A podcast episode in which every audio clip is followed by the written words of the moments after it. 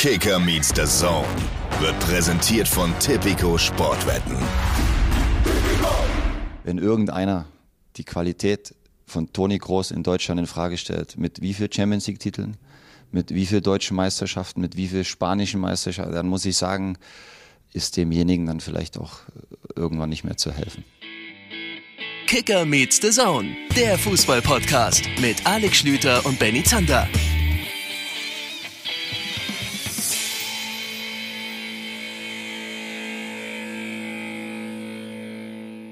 Liebe Leute, da sind wir wieder. Kicker Meets the Zone, eine neue Folge. Ich freue mich, dass ihr mit dabei seid. Mein Name ist Benny Zander und ich begrüße euch ja, zu einer heute etwas spezielleren Ausgabe von KMD. Ihr hört es vielleicht an meiner Stimme. Es ist Montagmorgen, 9.33 Uhr, um genau zu sein. Und ähm, wir machen heute mal ein bisschen anders, diesen Podcast, als normalerweise. Ihr merkt schon, ich bin hier aktuell noch alleine. Alex Schlüter ist gerade auf dem Weg nach Leipzig. Warum? Wir nehmen euch heute mal mit hinter die Kulissen eines Podcast-Tags, der gleichzeitig auch der Tag vor einem Champions League-Spiel ist und damit auch vor einer Champions League-Sendung auf The Zone. RB Leipzig spielt ja morgen gegen Real Madrid und äh, Meister Schlüter und ich, wir podcasten heute nicht nur. Nee, äh, wir sind auch zuständig für The Zone, für die Interviews am sogenannten Matchday minus eins, also am Tag Tag vor dem Spiel. Meine Aufgabe ist es gleich, so gegen Mittag nach der RB-PK unter anderem Marco Rose das Mikro unter die Nase zu halten und hoffentlich ein paar einigermaßen schlaue Fragen dabei zu stellen. Und Schlüti kümmert sich dann später um Real, um die Königlichen, um unter anderem Carlo Ancelotti. Und da haben wir uns gedacht, ihr seid da einfach mal mit dabei. Ähm, keine Sorge, wir setzen uns nachher natürlich auch noch in Ruhe zusammen, besprechen dann das Bundesliga-Wochenende. Heute legen wir den Fokus unter anderem auf den VfL Bochum. Da klingeln wir so gegen 16 Uhr bei Kicker-Reporter Oliver Bitter durch. Und wir nehmen euch jetzt einfach den ganzen Tag über immer wieder mit. Es wird ein bisschen anders als gewohnt. Es wird so ein bisschen wie so ein Tagebucheintrag im Podcast-Format. Aber ich hoffe, es kommt am Ende was Gutes dabei raus. So, ich mache mich jetzt dann auch gleich mal fertig und auf den Weg Richtung Leipziger Trainingszentrum. Also, bis später.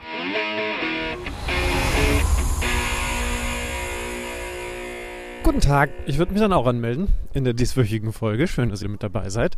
Äh, ich habe schon ein bisschen was hinter mir heute. Es ging vor Abreise stressig los, nämlich mit der Feststellung, dass ich mein Portemonnaie nicht finde und dem Teilerfolg, dass ich zumindest meinen Reisepass relativ schnell griffbereit hatte, ähm, so dass ich mich wenigstens ausweisen kann. Jetzt hier in Leipzig, da bin ich nämlich gerade angekommen, laufe gerade durch die Innenstadt äh, zum Hotel. Irgendwie immer ein komisches Gefühl, in der Stadt im Hotel zu sein, in der ich mal gewohnt habe. Jetzt laufe ich übrigens wirklich in dieser Sekunde an dem Gebäude vorbei, wo ich Benny Zander mal kennengelernt habe, nämlich dem ehemaligen Redaktionsgebäude von 9011. Ähm, ja, geht ins Hotel und dann haben wir ein bisschen was zu tun. Wir wollen euch ja heute mal ein bisschen mitnehmen in das, was an so einem Podcast-Tag, aber eben auch an so einem Tag der Sendungsvorbereitung stattfindet, bevor dann morgen Leipzig gegen Real spielt, haben wir jetzt gerade die Besprechung, die letzte große Besprechung gehabt, was wir dann morgen bei dem Spiel so erzählen wollen, was wir analysieren wollen. Michael Ballack ist Experte äh, mit dem habe ich jetzt gerade abgekaspert, wo wir bei Real drauf achten wollen, wo wir bei Leipzig hinschauen wollen. Äh, da kann ich schon mal sagen, die Unterschiede, was die grundsätzliche Spielidee angeht, die könnten ja nicht größer sein. Die werden wir im Detail ein bisschen rausarbeiten. Also das ist zumindest der Plan. Ja. Ähm, dann mache ich ja, Stichwort Real, heute Abend auch noch Interviews, die sogenannten Matchday Minus One Interviews mit Carlo Ancelotti plus X. Das nehmen sich die Königlichen dann auch raus, dass ich tatsächlich noch nicht weiß, wer der Spieler, der da eigentlich immer gestellt wird, heute sein wird. Äh, es ist tatsächlich auch weiterhin möglich, dass es ein spanisch sprechender Spieler ist und äh, ich dann sagen muss, sorry, no comprende. Ähm, ich glaube, selbst das war falsch aber vielleicht ist es ja auch einer der deutschsprachigen. Und dann nehmen wir den auch hier mit in den Podcast, ja. In der Zwischenzeit ist Benny Zander fleißig und hat euch wahrscheinlich auch schon erzählt, wie toll er vorbereitet ist. Wir hören also jetzt gleich mal rein, was Benny mit Marco Rose so veranstaltet hat.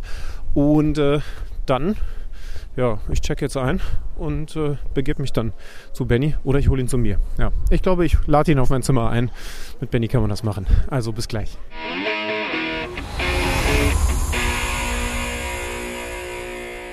Marco Rose, ein weiser Mann, ein ehemaliger Bundesliga-Trainer, hat mir mal gesagt, wenn man eine Mannschaft während der Saison übernimmt, dann lernt man über sie am meisten und am schnellsten in den Spielen. Was haben Sie über Ihre Mannschaft bei diesem 3 zu 3 gegen Augsburg gelernt? Ach, nicht nur da. Ähm, du bist ja dann doch im Moment äh, täglich zusammen, weil wir so viele Spieler haben. Ähm, Augsburg war natürlich nochmal ja, eine besondere Geschichte mit 0-3 zurück äh, und dann noch auf 3-3.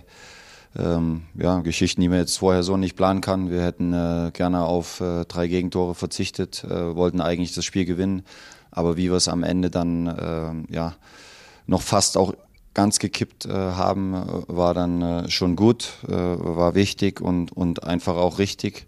Wir sind dran geblieben, wir haben das Momentum der gelb-roten Karte dann auch für uns genutzt, wir haben nicht aufgegeben und das zeigt mir, dass eine Menge ähm, im Team stimmt und das nehmen wir natürlich dann auch positiv mit.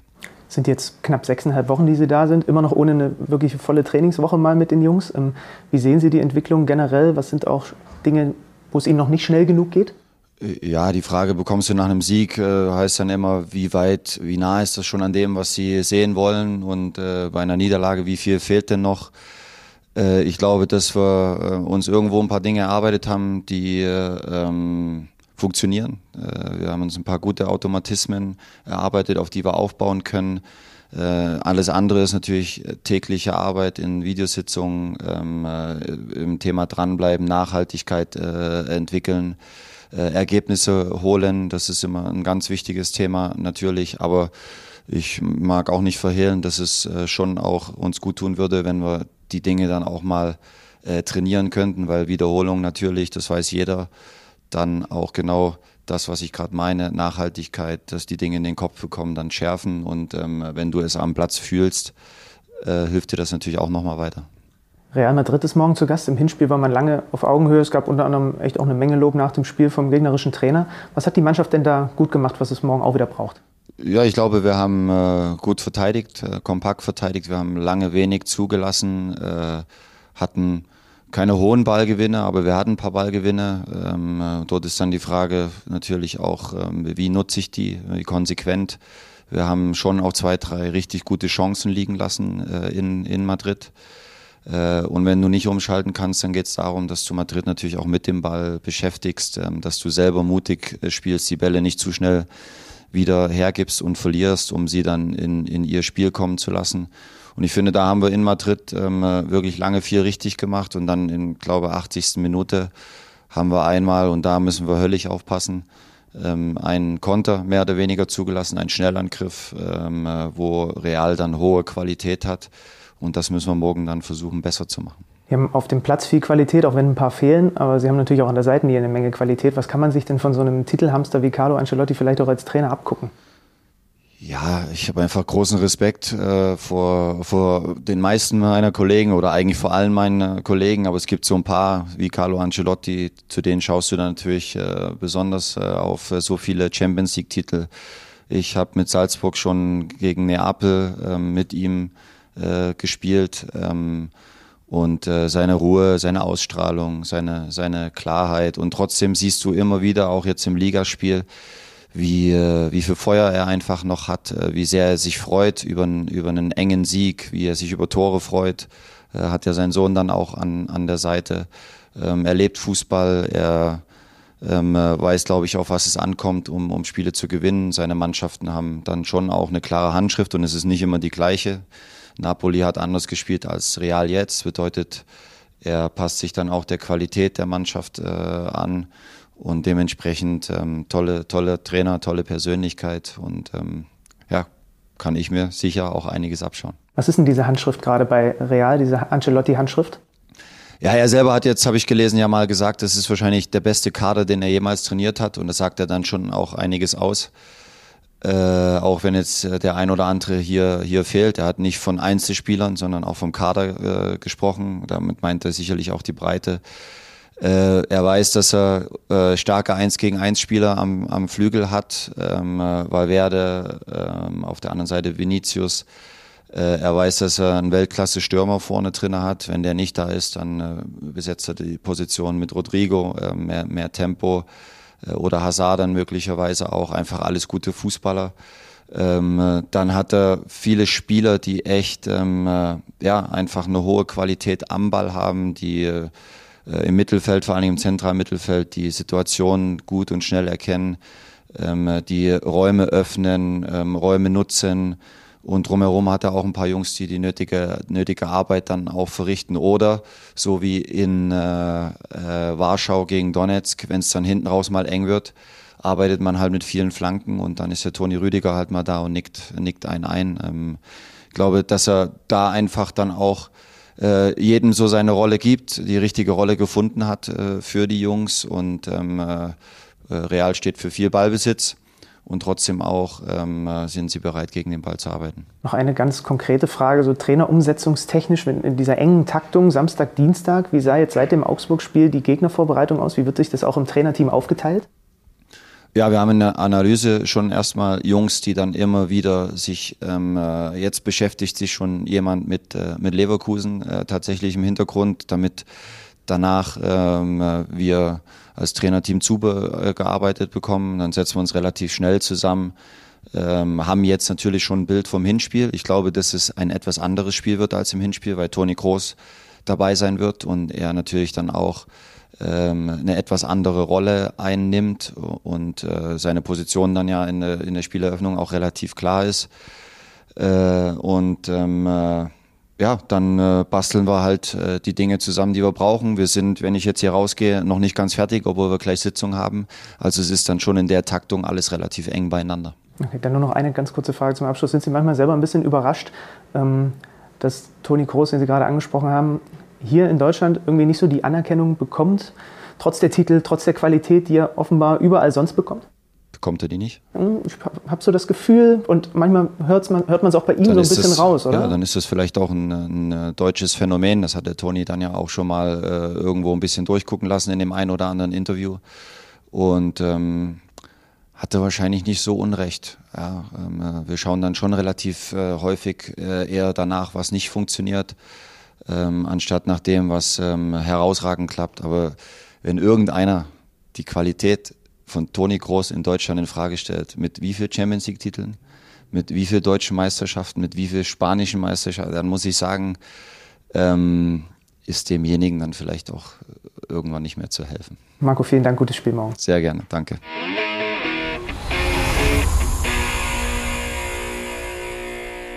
Super hätte ich jetzt gefunden, wenn du, während er in den Raum fragt, wie viel Champions League hat er geholt, wie viele Meisterschaftstitel, wenn du jedes Mal geraten hättest. Ich sag fünf, ich sag sechs, ich sag zwölf.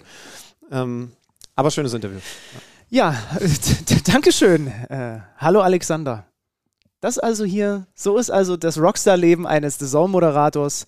Mhm. Das ist ein ganz schön großes Hotelzimmer, mein Freund. Genieße es, noch ist es nicht verwüstet, aber das mache ich eigentlich einfach mit, mit äh, um meinen Star-Allüren irgendwie gerecht zu werden. Immer am Ende, auch nur fünf Minuten vor der Abreise, dass ich nochmal alles verwüste, damit die Leute hier in Leipzig auch wissen, wer da war. Aber offensichtlich bist du in den richtigen Zug gestiegen und in die richtige Tram und alles, das finde ich schon mal schön. Ich habe heute wieder eine besondere Bahnreise gehabt. Man muss, wenn man von Hamburg aus kommt, in Berlin umsteigen. Ich glaube, es gibt nur wenige äh, Direktzüge nach, nach Leipzig, aber, aber alle es. fahren irgendwie ja. über Berlin. Ja. Äh, ich habe den Umstieg gewählt, habe ihn dann schon bereut, als ich im Zug saß. Äh, wurde hektisch, weil äh, Schlüter halt noch eine Weile sein Portemonnaie gesucht hat. Ah. Und wir natürlich die obligatorischen 10 Minuten Verzögerung hatten, aber ich habe den nächsten gekriegt, weil er halt auch die obligatorischen 10 Minuten Verspätung hatte. Das heißt, Verlass. die gute alte Bahnsche Doppelverspätung hat mich hierher gebracht. Die und übrigens, und übrigens ist das Portemonnaie im Auto gewesen, hat mittlerweile meine Lebensgefährtin so bestätigt. Sollen wir mal kurz beschreiben, wie wir hier eigentlich gerade aufzeichnen? Also ja, ich sitze jetzt wirklich hier eins zu eins bei Alex Schüter. Wir verraten nicht, welches Hotel es ist, weil sonst stehen hier nachher 20 Leute vor der Tür.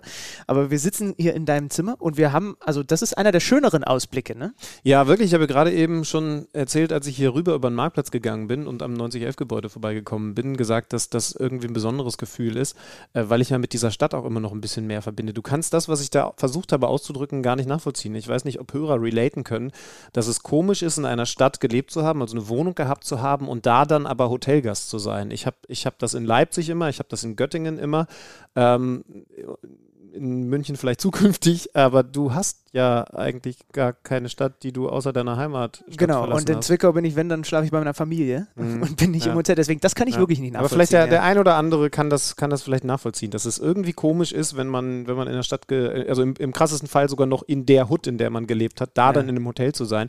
Und wenn du jetzt in Göttingen zum Beispiel, wo ich studiert habe, wo ich auch sogar geboren bin, wenn du, wenn du da bist, dann bist du, also es ist halt nur eine Hut.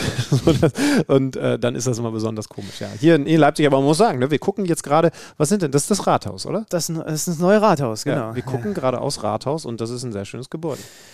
Lass uns noch mal ganz kurz, äh, damit wir auch nichts vergessen, weil ich habe ich hab so schön den, den Tagebucheintrag im Podcast-Format genannt, was jetzt als nächstes so ansteht. Also wir haben jetzt als nächstes, und bis dahin haben wir noch Zeit, werden wir durchklingen bei Oliver Bitter. VW Bochum ist das Thema. Wir machen jetzt ein bisschen Bundesliga. Aber du hast auch schon ähm, die Real-Interviews vorbereitet, nehme ich an, auf der Reise hierher. Und ich glaube, und du, Nö, ah, nö, machst du aus der Lameng. Na, weil ich auch erst seit zehn Minuten weiß, wer überhaupt mein Interviewpartner wird. Ancelotti, klar. Genau, und Den jetzt habe ich gerade, äh, ich habe jetzt gerade, die habe ich schon gesagt, die, die Nachricht bekommen, die Königlichen haben sich erbarmt und mir mitgeteilt, dass Toni Rüdiger noch Yes! als Interviewpartner bereitsteht.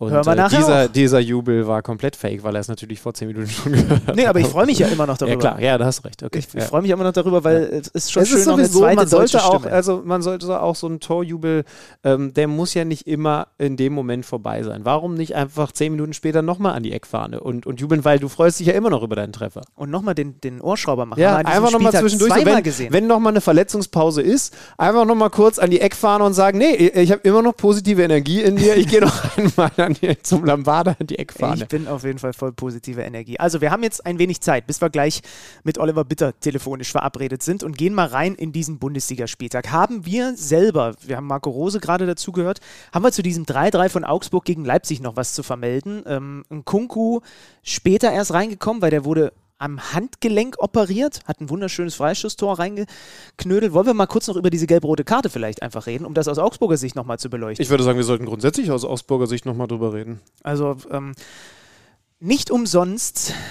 Und Marco Rose hat auch, ich saß ja dann auch äh, vor dem Interview, was er gerade gehört hat, noch auf der PK. Er hat gesagt, es ist eine Aggressivität von Augsburg, die seinesgleichen sucht in Genau. der Liga. Ne? Steht hier so notiert, also nicht, nicht exakt so. und es hat Wirkung entfaltet. Also ich Ja. meine, du musst es erstmal hinkriegen, dass du 3 zu 0 zur Pause, klar, zwei Standardtore sind dabei, aber trotzdem haben sie die Leipziger ja auch so bekämpft, dass die ganz selten nur überhaupt mal ein bisschen zur Entfaltung gekommen sind. Äh, ja, ich möchte übrigens, also es sind offiziell sogar drei Standardtore und äh, einmal, weil es mich so, weil es mich Ach ja, so genervt Elfmeter hat. ist ja auch Genau, können wir bitte offiziell aus allen Statistiken rausnehmen. Freddy Tappe, bei dir weiß ich, du bist schon so weit. Grüße in den Keller. Wir hören ihn später noch. Aber können wir das bitte lassen? Also können wir bitte in einer Statistik nach so einem Spiel und in einem Spielbericht nach so einem Spiel bitte nicht reinschreiben, Leipzig kriegt wieder drei Standardgegentore und hat, hat damit ein Problem. Ja, dass sie zwei Gegentore bekommen, ist ein Thema, werden wir übrigens morgen in der Vorberichterstattung auf der Zone auch noch äh, einmal er, er, erläutern und äh, versuchen zu erklären. Aber ein Elfmeter hat nichts mit Standardschwäche zu tun, weil im Ja. Spiel machst du einen Fehler und dann kassierst du halt einen, einen Ball vom Punkt. Das ist ein ruhender Ball und damit eine Standardsituation, aber du darfst es natürlich nicht in eine Interpretation von Stärken oder Schwächen nach ruhenden Bällen bringen. Finde ich sehr und gut. es gibt dieses exklusive Standard, äh, exklusive Elfmeter leider nicht als anerkannte Statistik oder genutzte Statistik, zumindest nicht weitestgehend. Wir packen auf die KMD-Forderung also mit drauf. Nicht mehr die Unterscheidung Torschüsse und Schüsse aufs Tor. Dafür sich nochmal ein anderes Wording überlegen. Und auf jeden Fall, das finde ich sehr gut, keine Standardtore Strafstoßtreffer. Ich, ja, ähm, kurz, weil, weil, weil wir jetzt wieder abgedriftet sind. Also aus, aus Augsburger Sicht ähm, gehen sie halt durch diesen Elfmeter in Führung. Da muss man schon einmal sagen, dass das, dass das sehr rabiat und wenig smart von Raum gewesen ist, dieses, dieses Foul an Vargas, das Ja. Berisha dann zum 1 zu 0 nutzt.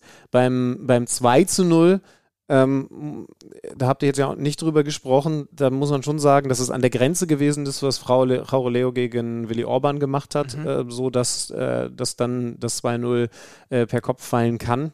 Demirovic, Genau. den Treffer. Ähm, das dritte muss ihn dann richtig ärgern, Marco Rose. Das ist so ein Ding, das darfst du als Standardsituation nicht, Ja. nicht kassieren, so als Halbfeldflanke vorne einfach den, den ersten, den vordersten angespielt, der keinen Druck bekommt, annehmen kann, macht er gut, aber sich dann drehen kann und reinschießen kann, das darf nicht passieren. Ja, normalerweise, wenn wir ihn jetzt in unserem normalen Podcast-Setting hier mit sitzen hätten, hätten wir natürlich darüber auch nochmal gesprochen. Man muss vielleicht kurz dazu sagen, man hat da nur ein begrenztes Zeitfenster bei diesen Matchday-1-Interviews. Du wirst es nachher bei Carlo Ancelotti und Toni Rüdiger auch wieder so haben. Ja, das sind tatsächlich dann immer Situationen. Ihr, wird, ihr, ihr könnt äh, vielleicht den, den Moment dann später erahnen, in dem der UEFA-Offizielle oder der Real Madrid-Offizielle sich hinter Carlo Ancelotti positioniert und mit dem ausgestreckten Finger hinter Don Carlo in die, in die Luft schnellt, um mir anzuzeigen, eine Frage, mehr nicht, ansonsten und dann gibt es so dieses Halsabschneidesymbol und dann weißt du, jetzt stellst du noch zwei Fragen und gehst raus. Demzufolge habe ich aus, aus dem Marco Rose Interview gerade alles rausgepresst, was zeitlich drin war. So, ich schwenke jetzt übrigens um. Ich bin jetzt auf dem, voll auf dem Hype-Train Mergim Berisha äh, statt Niklas Füllkrug für die WM. Das ändert sich bei mir minütlich. aber das finde ich, aber das finde ich Nein, zu viel. das war also, ein bisschen, das war ein bisschen ja. scherzhaft. Also die Augsburger haben ihn ja mal so ins Rennen mit ja, ja, genau, so. das, äh, das haben wir bei Reuter gar nicht angesprochen. Und ich finde, Fehler, ich finde das übrigens auch äh, diese, diese Kombination mit ihm und Demirovic, das macht schon auch Bock da vorne. Also, dass er auch so ein starker Standardschütze ist, muss ich ehrlicherweise sagen, hatte ich so nicht auf der Kappe.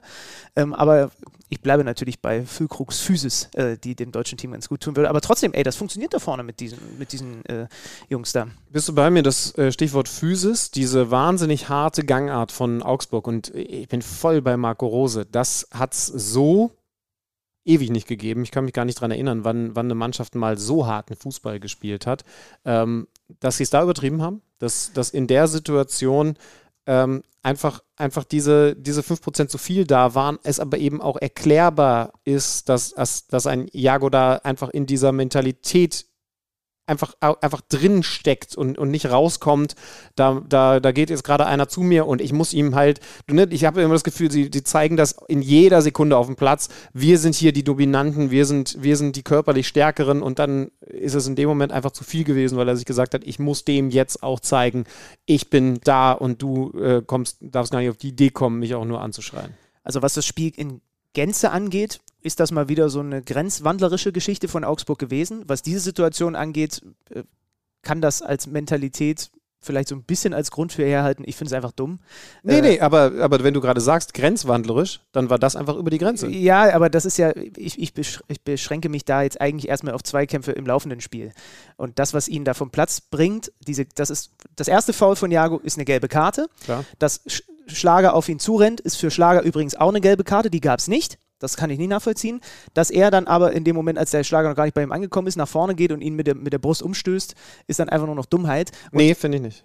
Doch, das, das empfinde ich als Dummheit. Ja. Also ich, ich, ich, ich, ich finde, das ist das, äh, das Widerspiegeln von allem, was sich Augsburg bevor sie in ein Fußballstadion gehen, sagt, wir sind die Mannschaft, die vielleicht nicht den schönsten Fußball spielt, die technisch nicht zu den besten Mannschaften, eher zum unteren Drittel gehört. Aber was wir sind, ist präsent. Wir sind die Chefs auf dem Platz. Wir lassen uns nichts gefallen. Wir tun den anderen weh. Wann immer sich die Möglichkeit ergibt. Und natürlich wollen sie deswegen keine unfaire Mannschaft sein, aber sie wollen dem Gegner zeigen, wir sind euch körperlich überlegen, wir tun euch weh. Sie bauen gerade dieses Bad Boy-Image auf. Und wenn du, wenn du mit dieser, und, und das kannst du nur durchziehen, wenn du absolut an der Grenze spielst. Und das tun sie. Ne? Das ist das, was Marco Rose meint. Und in dem Moment bist du drüber. Aber ich finde, es ist bei anderen Mannschaften wirklich auch was anderes. Aber wenn du mit der Attitude reingehst, dann reicht es eben, dass es ein Tick rüberkippt, über die Grenze rüber und ich würde es so einordnen. Ich glaube eher, dass Jago, das ist jetzt eine steile These von mir, einfach einer der Spielertypen ist, dem sowas eher passiert als zum Beispiel im Jeff Frauwilow in der Innenverteidigung. So, der geht in dem Moment nicht die drei Schritte nach vorne und äh, tackelt den um, sondern äh, das ist auch alles ja dann eine Frage, ne? was bist, bist du eher vielleicht ein bisschen hitzköpfig veranlagt und so und lässt sich dann noch eine Spur mehr davon anstecken. Wo ich mitgehe, ist natürlich ist das wichtig, dass das jetzt aufgearbeitet wird und dass eben die, die vielleicht so ein bisschen die Tendenz dahin haben, wie der Jago, der seiner Mannschaft am Ende einen extremen Bärendienst damit erweist, dass die sich in Zukunft besser im Griff haben in solchen Situationen. Aber das stimmt aber nochmal, ne? es ist nicht so leicht, weil, weil du gehst als Augsburg im Moment in dieses Spiel. Ich verstehe schon, ja was krass, du meinst. Ne? Ich verstehe, was du meinst. Also es ja. ist was anderes, wenn du das weiße Ballett bist und, und auf einmal knallt dir das da so durch als, weiß ich jetzt nicht, äh, Vinicius Junior, ne? einfach Ja. weil der jetzt irgendwie gerade schlecht geschlafen hat. Du musst immer komplett an der Kante spielen und, und ich, trotzdem darf der sich, sollte der sich natürlich ärgern und trotzdem sollte, äh, so, sollte der Trainerstab mit ihm reden und sagen, das ist drüber. Ne? Also gar keine Frage, aber ich, aber ich finde, es ist trotzdem ein Tick anders zu bewerten als bei anderen Mannschaften. Blick auf die Karten. Augsburg mit Abstand die meisten in der Liga, 39. Die, das nächste Team in dieser Statistik ist Hertha mit 29. Interessant, haben wir schon mal schon krass, thematisiert. Die meisten Fouls am Gegner macht aber Union. Und die sind ja die Mannschaft, die es hinkriegt, so oft zu faulen, ohne dass es eben eine Karte zur Folge hat. Ne? Ähm, das nur nochmal, um das ein bisschen mit Zahlen einzuordnen. Auf jeden Fall Gelb-Rot, 66. Und dann bricht das bei Augsburg hinten raus weg. Silva mit dem 1 zu 3. Ähm, RB nimmt richtig Fahrt auf. Ein Kunku, achtes Saisontor, Traumfreistoß, 89.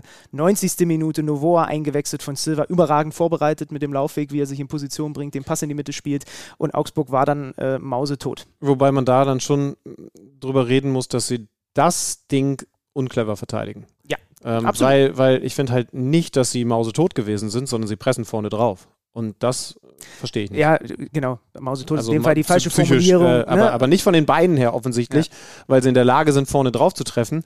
Und sie geben, äh, ich glaube, Olmo ist es, der den Pass spielt, sie geben Leipzig diese Tiefe, in, in dem Ja. die, die Abwehr natürlich vorne mit nachrücken muss, das nicht, nicht, nicht gut genug macht. Ähm, wer ist denn links gewesen? Es, es soll schon, äh, ich weiß nicht, ob Guardiol, es soll schon den ersten langen Ball geben. Das reicht dann noch nicht. Ne, das ist auch dieses klassische Leipzig, das ist ja der, der Marco Rose Fußball. Erinnerst du dich, dass, dass Matze Ginter uns das mal gesagt Ja, hat? ja. Was ist Marco Rose Fußball? Der erste Blick geht immer nach vorne. ja. Ne? Ball annehmen, was geht vorne? Und es ist so geil, wir, wir wollen das morgen auch im, im, im, in der Vorberichterstattung äh, beim Realspiel dann zeigen. Du siehst bei beiden Annahme vorne. Mhm. Ah, okay, noch nicht. Annahme vorne, okay, geht, Ball kommt hinter die Kette. Aber das lässt Augsburg halt zu, weil sie trotz noch vorne liegen, vorne draufgehen. Und dann gibt es halt immer diese beiden Möglichkeiten. Du kannst halt sagen, boah, toll, dass sie mutig weiter draufgehen. In dem Fall, und da ist Leipzig dann halt auch genau der Gegner, halte ich es für einen Fehler. Ja, da ist es naiv. Wir werden nachher bei Hertha Schalke aus Schalker Sicht, und die waren im Übrigen da nicht in Unterzahl, auch noch darüber reden, dass Stimmt, man manchmal ein bisschen clever sein muss in Ja, solchen Situationen, wenn man dann in dem Fall sogar drei Punkte mitnehmen will. Trotzdem, also vor dem Spiel hätte Augsburg das 3-3, glaube ich, unterschrieben. So, nach dem Spiel müssen sie sich jetzt einfach ärgern. Und Leipzig, ich habe ja gerade äh, Marco Rose drauf angesprochen, okay, das 1-1 in Mainz und das 3-3 jetzt in Augsburg, auswärts sowieso so ein bisschen anderes Gesicht des Team, aber in letzter Zeit stimmen die Ergebnisse und sie robben sich auch in der Tabelle jetzt auf Rang 8 hoch und dann sind es eben dann auch nur noch vier Punkte bis auf die Champions League-Ränge. Du wirst sie morgen in aller Ausführlichkeit dir angucken. Äh, machen wir an dieses Spiel einen Haken ran. Und machen weiter. Was haben wir denn noch so im Angebot? Wollen wir ein wenig vielleicht plaudern? Das machen wir kurz. Freiburg gegen äh, den SV Werder Bremen, 2 zu 0. Gewinnt der SC Freiburg, ist Dritter mit 21 Punkten, hat in dieser Saison nur gegen Dortmund und Bayern verloren, hat in der Europa League bislang alles gewonnen, im Pokal gut da jeweils nach Verlängerung. Also viel besser geht's nicht. Hier hilft natürlich eine ganz frühe Notbremse von Friedel.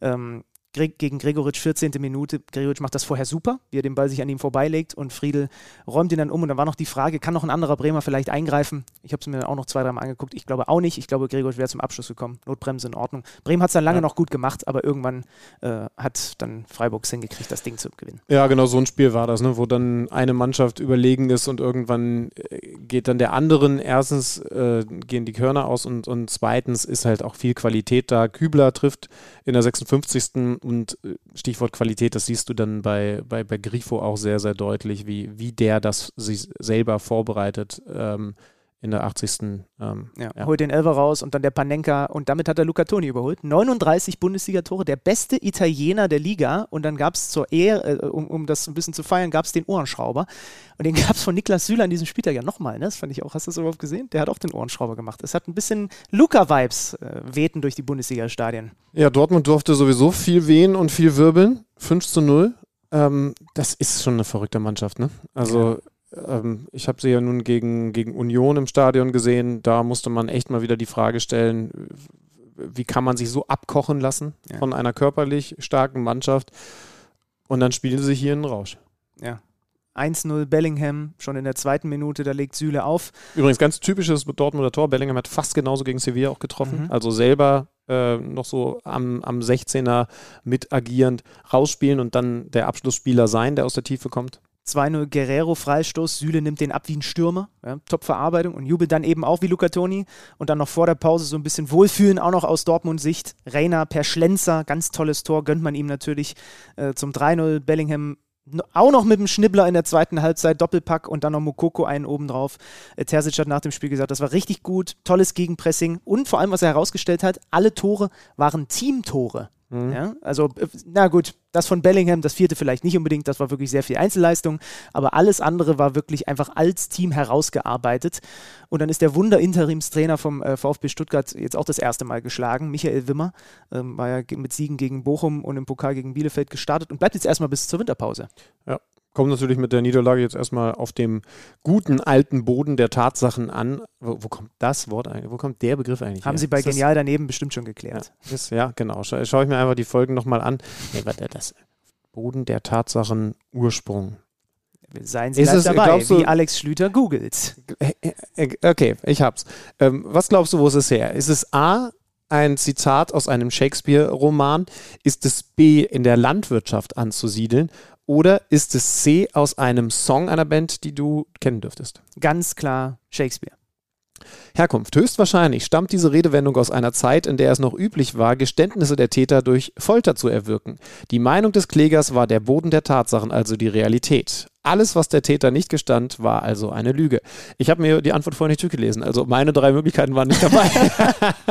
du bist so Es wäre Folter gewesen. Du bist der so ein Boden Punk, der Tatsachen. Naja. Ja. Dortmund jetzt auf jeden Fall äh, in der Champions League äh, mit einem sehr wichtigen Spiel gegen Manchester City. Ähm, also es ist ja wieder weiter englische Wochen.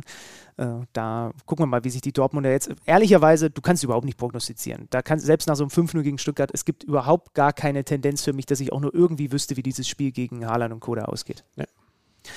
Kommen wir zu den Bayern, oder?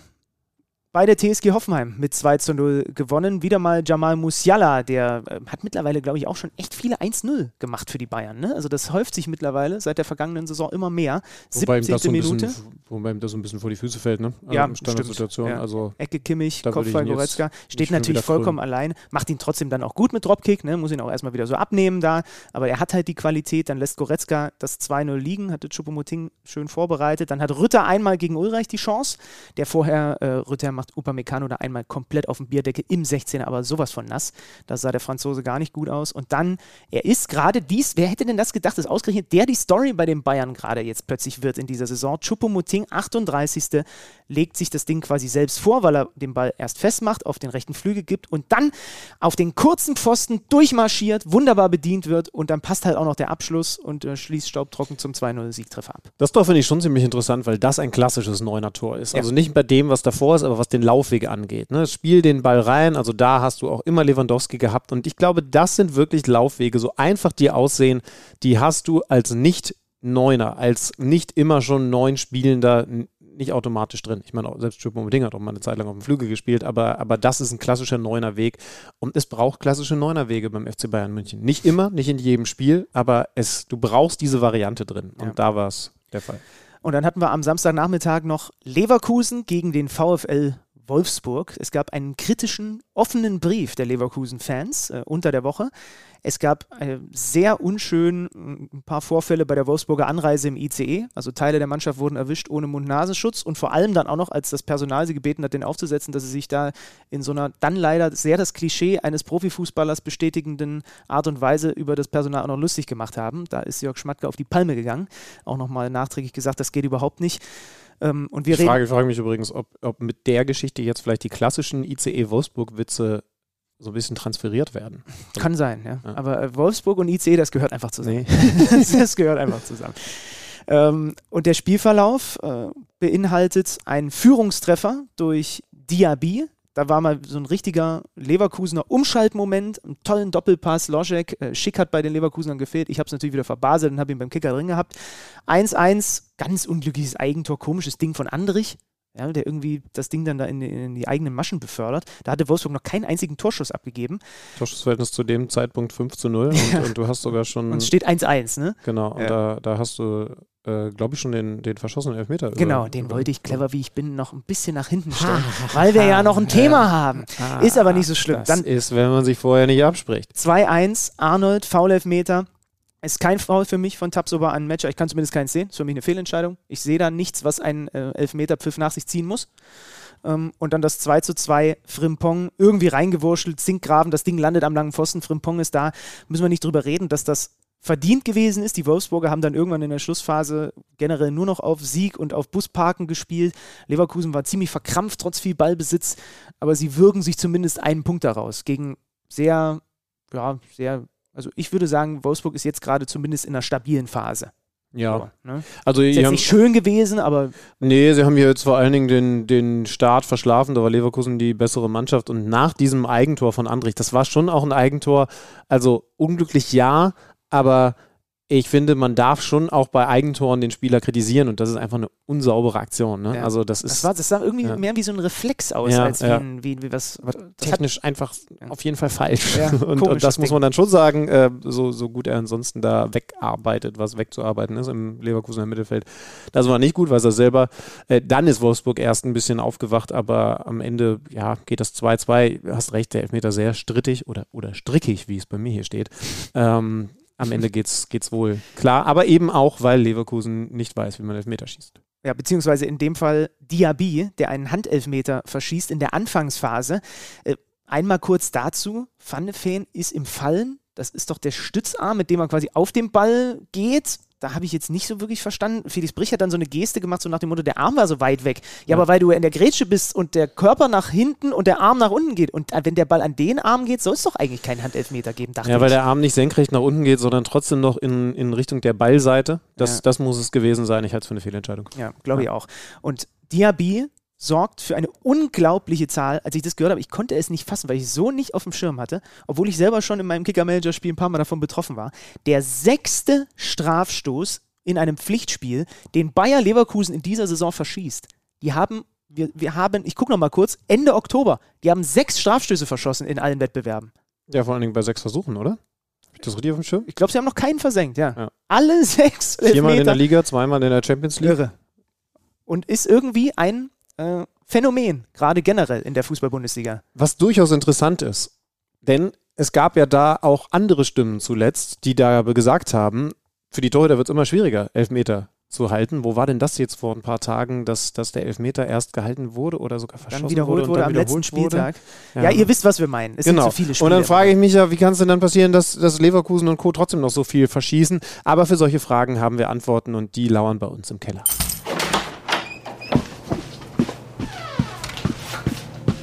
Neues aus dem Datenkeller. Präsentiert von Tipico Sportwetten.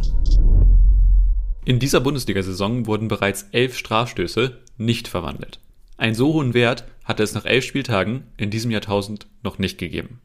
Letztmals wurden in der Saison 1999-2000 ebenfalls elf Strafstöße zu diesem Zeitpunkt der Saison nicht verwandelt. Den Rekord hält übrigens die Saison 1972-73. Damals wurden 17 der 36 Elfmeter an den ersten elf Spieltagen nicht verwertet. Dennoch ist die Quote von 31% verschossenen Elfmetern in dieser Saison enorm hoch.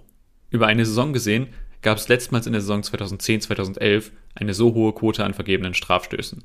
In der Vorsaison wurden sogar nur 14 der insgesamt 84 Strafstöße vergeben, also nur drei mehr als nach elf Spieltagen in dieser Saison. Ein Grund für die hohe Quote an vergebenen Strafstößen steht aktuell im Bochumer Tor und heißt Manuel Riemann. Der Schlussmann des VfL hielt in der Bundesliga 7 von 14 Strafstößen. Und auch in dieser Saison wurden bereits vier der acht Elfmeter gegen Bochum nicht verwandelt.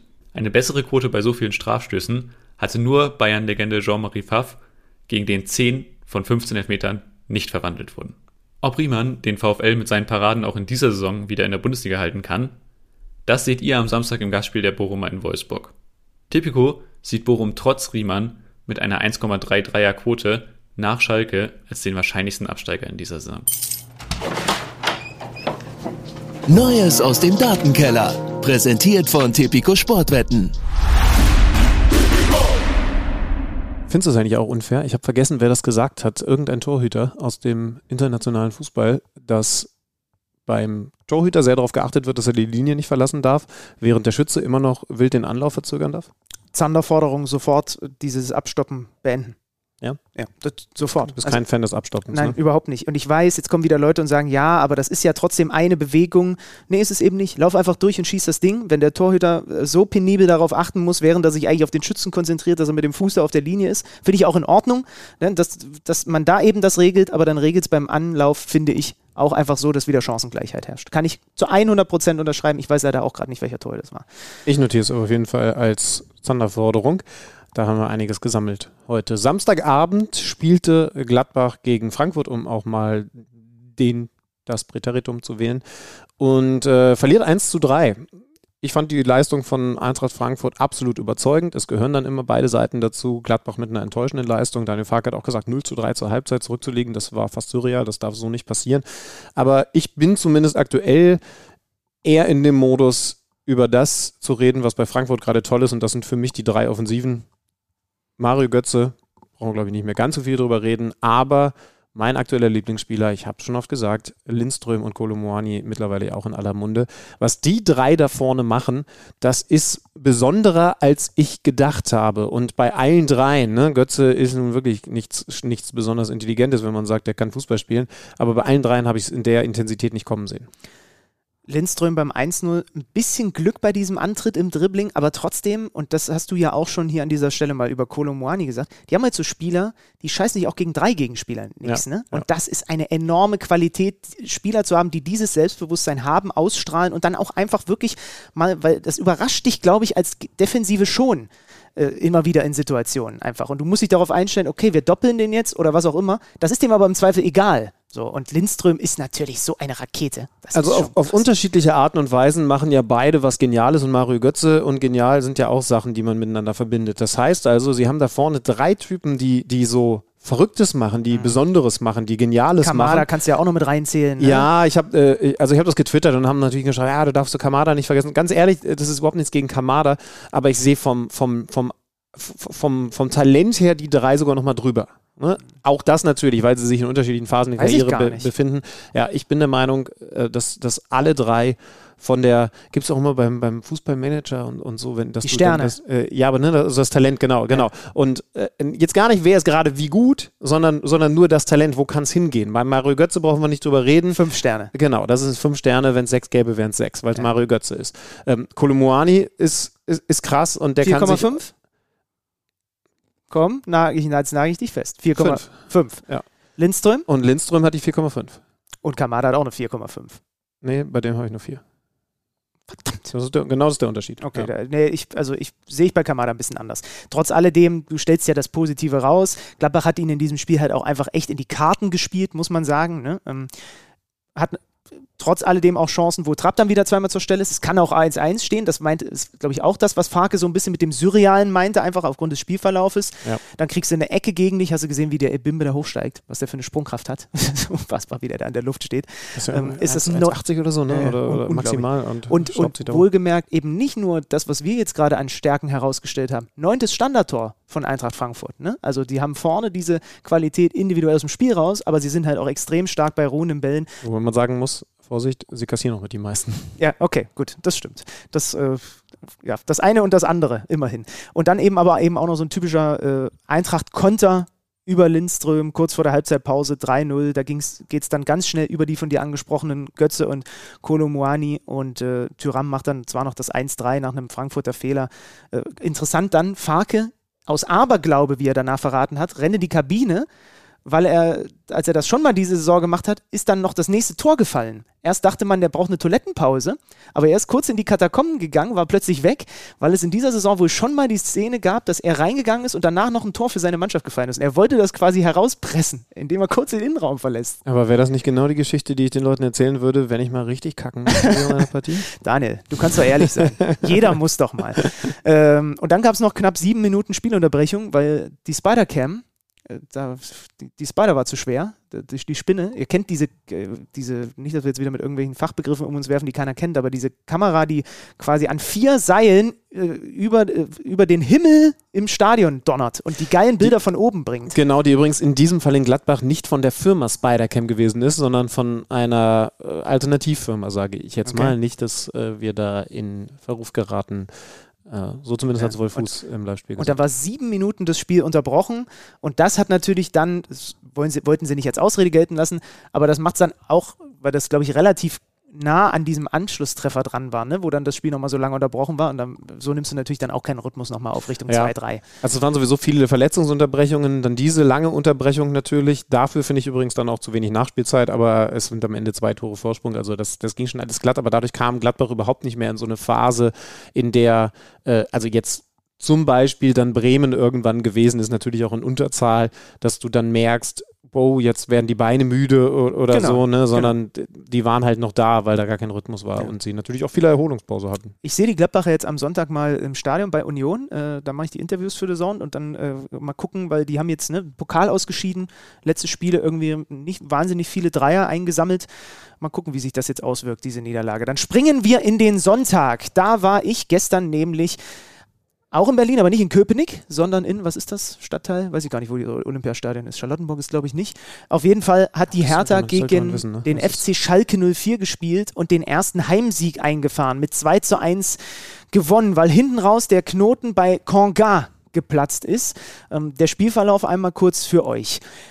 Schalke unter Matthias Kreuzer, weil nach dem Pokal aus Frank Kramer äh, beurlaubt worden ist. Jetzt Interimstrainer Kreuzer. Es kann sein, dass, wenn wir nachher noch irgendwas aufnehmen, Schübenmann vielleicht ein neuer Schalke-Trainer schon da ist. Vielleicht kommt er auch erst morgen oder übermorgen. Schalke spielt eine gute erste Halbzeit. Ja? Ähm, auch wenn Hertha auf frühen Führung gehen kann, ist ansonsten irgendwie blass, die Berliner Mannschaft. Wir hatten in der Sendung vorher so ein bisschen darüber gesprochen, haben die Herthaner vielleicht ein bisschen mehr zu verlieren sogar als Schalke 04, weil irgendwie alle sagen, na jetzt ist doch mal dran, ihr habt so viel Lob in den letzten Wochen für gute Spiele bekommen, gegen Schalke werdet ihr jetzt wohl gewinnen. Und bei Schalke auf der anderen Seite hast du dir gedacht, komm mit Interimstrainer, sind eh gerade in der Krise, wenn die heute verlieren, ist es eigentlich normal. Und in der ersten Halbzeit hat sich das vielleicht so ein bisschen wiedergespiegelt. Der Kreuzer hat die gut eingestellt, die waren echt bissig, die haben auch offensiv ihre Momente gehabt, sie haben zwei Tore erzielt durch Bülter, die beide aberkannt worden, einmal knapp abseits, einmal ein Foulspiel im Vorfeld, also zweimal in der Entstehung. Und was passiert dann? Dann ist in der zweiten Halbzeit noch gar nicht so lang gespielt und dann patzt Alexander Schwolo, der ja gerade von der Hertha sogar an Schalke ausgeliehen ist. Ein Distanzschuss von Toussaint. Schwolo spielt keine gute Saison.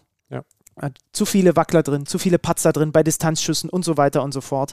Wackler übrigens dann auch beim Torjubel des Trainerteams, Sandro Schwarz, kriegt das Double Tackle äh, ab, unter anderem von Vedat Ibisevic und alle landen auf dem Hosenboden. Es steht 1-0 und du hast auch im Stadion so das Gefühl gehabt, okay, jetzt ist Hertha auf Kurs, diesen ersten Heimsieg einzufahren, sich zu belohnen, das, was die Fans vorher mit einem Banner auch gefordert haben. Dann müssen sie das 2-0 nachlegen. Richter hat einmal eine Chance, spielen sie einmal einen Konter auch echt schlecht aus. Und dann kommt bei Schalke Sebastian Polter und es kommt nochmal Schwung. Der hat selber eine Kopfballchance und vor allem bereitet er den 1-1 Ausgleich vor. Eine Einwurfvariante in den 16er rein. Er wird gedoppelt und kriegt trotzdem den Kopfball als, Rückla als Rückgabe hin in den Rückraum und da steht Mollet ebenfalls eingewechselt und plötzlich steht es in der 85. 1-1 und alle in Berlin gucken sich an. Ja, auch leicht abgefälscht. Ich fand jetzt nicht, dass, dass ähm, Schalke da eine Drangphase aufgebaut hat. Dafür war es spielerisch zu schwach, aber. es kam aber noch mal ein bisschen ist, was wenigstens, ne? Ja, genau. Also, ähm, ja, also beides, ne? Also Hertha hatte jetzt nicht die- acht Konter, mit der man, denen man entscheiden muss. Dieser eine, den, den müssen sie besser ausspielen. Ähm, und Schalke hatte jetzt kein äh, alles nach vorne und, und Hertha wackelt. Aber sie machen dieses Tor nach diesem Einwurf. Das finde ich, darfst du dann gerne als ruhenden Ball, als Standardsituation Tor äh, zählen lassen, denn sie spielen das ja wirklich hoch rein und Polter macht das gut. Ähm, aber es ist nicht dabei geblieben. Ja, weil drei Minuten später Sebastian Polter vorne versucht, den Ball festzumachen, sofort Druck bekommt und die Hertha dann ins Umschalten kommt und sie sind eine der gefährlichsten Kontermannschaften der Liga. Schalke ist dort anfällig und Schlübenmann ganz im Ernst. 88. Spielminute. Du hast gerade drei Minuten vorher den Ausgleich gemacht. Dann darfst du dich auswärts so nicht auskontern lassen, dass du noch nicht mal diesen einen Punkt mitnimmst. Das haben auch alle nach dem Spiel bei mir im, am Mikro gesagt. Das ist dann wieder dieses Naive einfach in dem Fall. Wer hat den Ballverlust gehabt? Polter. Pol Sicher? Ja, ja. Der versucht ihn vorne festzumachen und dann fischelt ihm, glaube ich, der Verteidiger, ich bin mir sicher, dass Polter ist, durch die, durch die Beine so halb durch. Das ist aber auch eklig für einen Stürmer, sage ich dir ehrlich. Ich mache ihm da jetzt nur so einen halben Vorwurf, weil das war auch kein so leicht zu verarbeitendes Ding. Und wenn du sofort von hinten Druck kriegst, dann verlierst du halt vorne auch mal den Ball. So. Mhm. Aber alles, was danach passiert, ist für mich, äh, geht halt nicht aus Sicht von Schalke. Ja. Ich bin mir übrigens nicht ganz sicher. Also dabei ist es geblieben. Niederlage für Schalke 04, die Hertha. Äh, das war, glaube ich, sehr, sehr wichtig zu sehen mit, mit einer ganz, ganz besonderen Atmosphäre im Olympiastadion. Also, das war top, ja. Also die Fans waren da und, und die Fans nehmen diese Mannschaft an und nehmen eben den Trainer an. Äh, ich bin mir nicht ganz sicher, ob das mit dem Druck so ist, wie du es jetzt, äh, ich sag mal, vermutet hast, weil wer, wer war es denn nach der, nachher bei dir im Interview? Bülter oder wen, wen mhm. hattest du?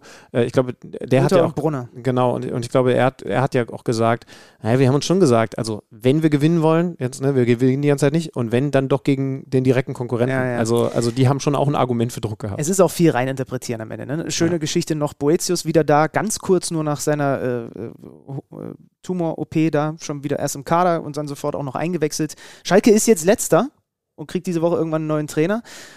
Und warum sind sie letzter? Weil, und darauf, wer darauf gesetzt hat von euch, Hut ab, weil der VfL Bochum zu Hause Union schlägt. 2-1. Ein Sieg, den es lange, lange so nicht gegeben hat, nämlich letzter gegen erster. Ja. Ich glaube, Leipzig war beteiligt. Ich habe die Statistik noch gesehen, ich habe es mir nur nicht rausgeschrieben. Halt Ingolstadt gegen Leipzig äh, war auf jeden ja. Fall das letzte Spiel dieser Art, in, in, in dem ein Tabellenletzter den Tabellenersten geschlagen hat. Ist ein paar Jahre her. Jetzt ist es mal wieder passiert und mindestens das hat uns dann doch den Anlass gegeben, mal wieder bei Oliver Bitter durchzuklingeln.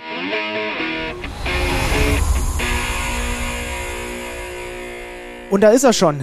Wir haben jetzt hier quasi, äh, zumindest imaginär, in unser nee, in Alex Schlüters Hotelzimmer, wo ich mich ja schon hier reingezeckt habe, auch noch einen an die Strippe geholt, der mit uns mal ein bisschen über diesen VW Bochum redet. Oliver Bitter sein Name, mal wieder hier zurück bei Kicker Meets Saison. Hallo Oliver. Jawohl, hallo, ohne Anklopfen komme ich jetzt mal rein. und dann machen wir weiter. Und das, obwohl, obwohl das Schild draußen hängt, hast du das denn nicht gesehen?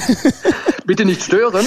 Oh nee, meistens vergesse ich das draußen hinzuhängen. Und also wie, Ehrlich? Wie, wie, ja, wie viele unangenehme Situationen ich schon hatte, dass ich ja im besten Fall hier am Schreibtisch sitzend, aber eben auch in schlechteren Fällen oh. äh, eine, eine Dame oder einen Herren okay. habe reinkommen das führt sehen zu weit. und Alexander, hören. Haben wir Bilder vor Augen. Alexander, äh, lass, es, lass es lieber. Lass uns lieber über Fußball reden. Aber das ist natürlich auch ein großer Fehler. Also wirklich das Erste, was ich mache, ist dieses Schild raushängen. Ne? Aber gut, egal.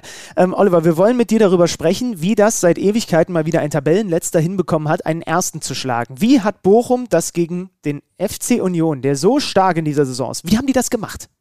Ja, mit Tiki-Taka-Fußball. Zumindest phasenweise.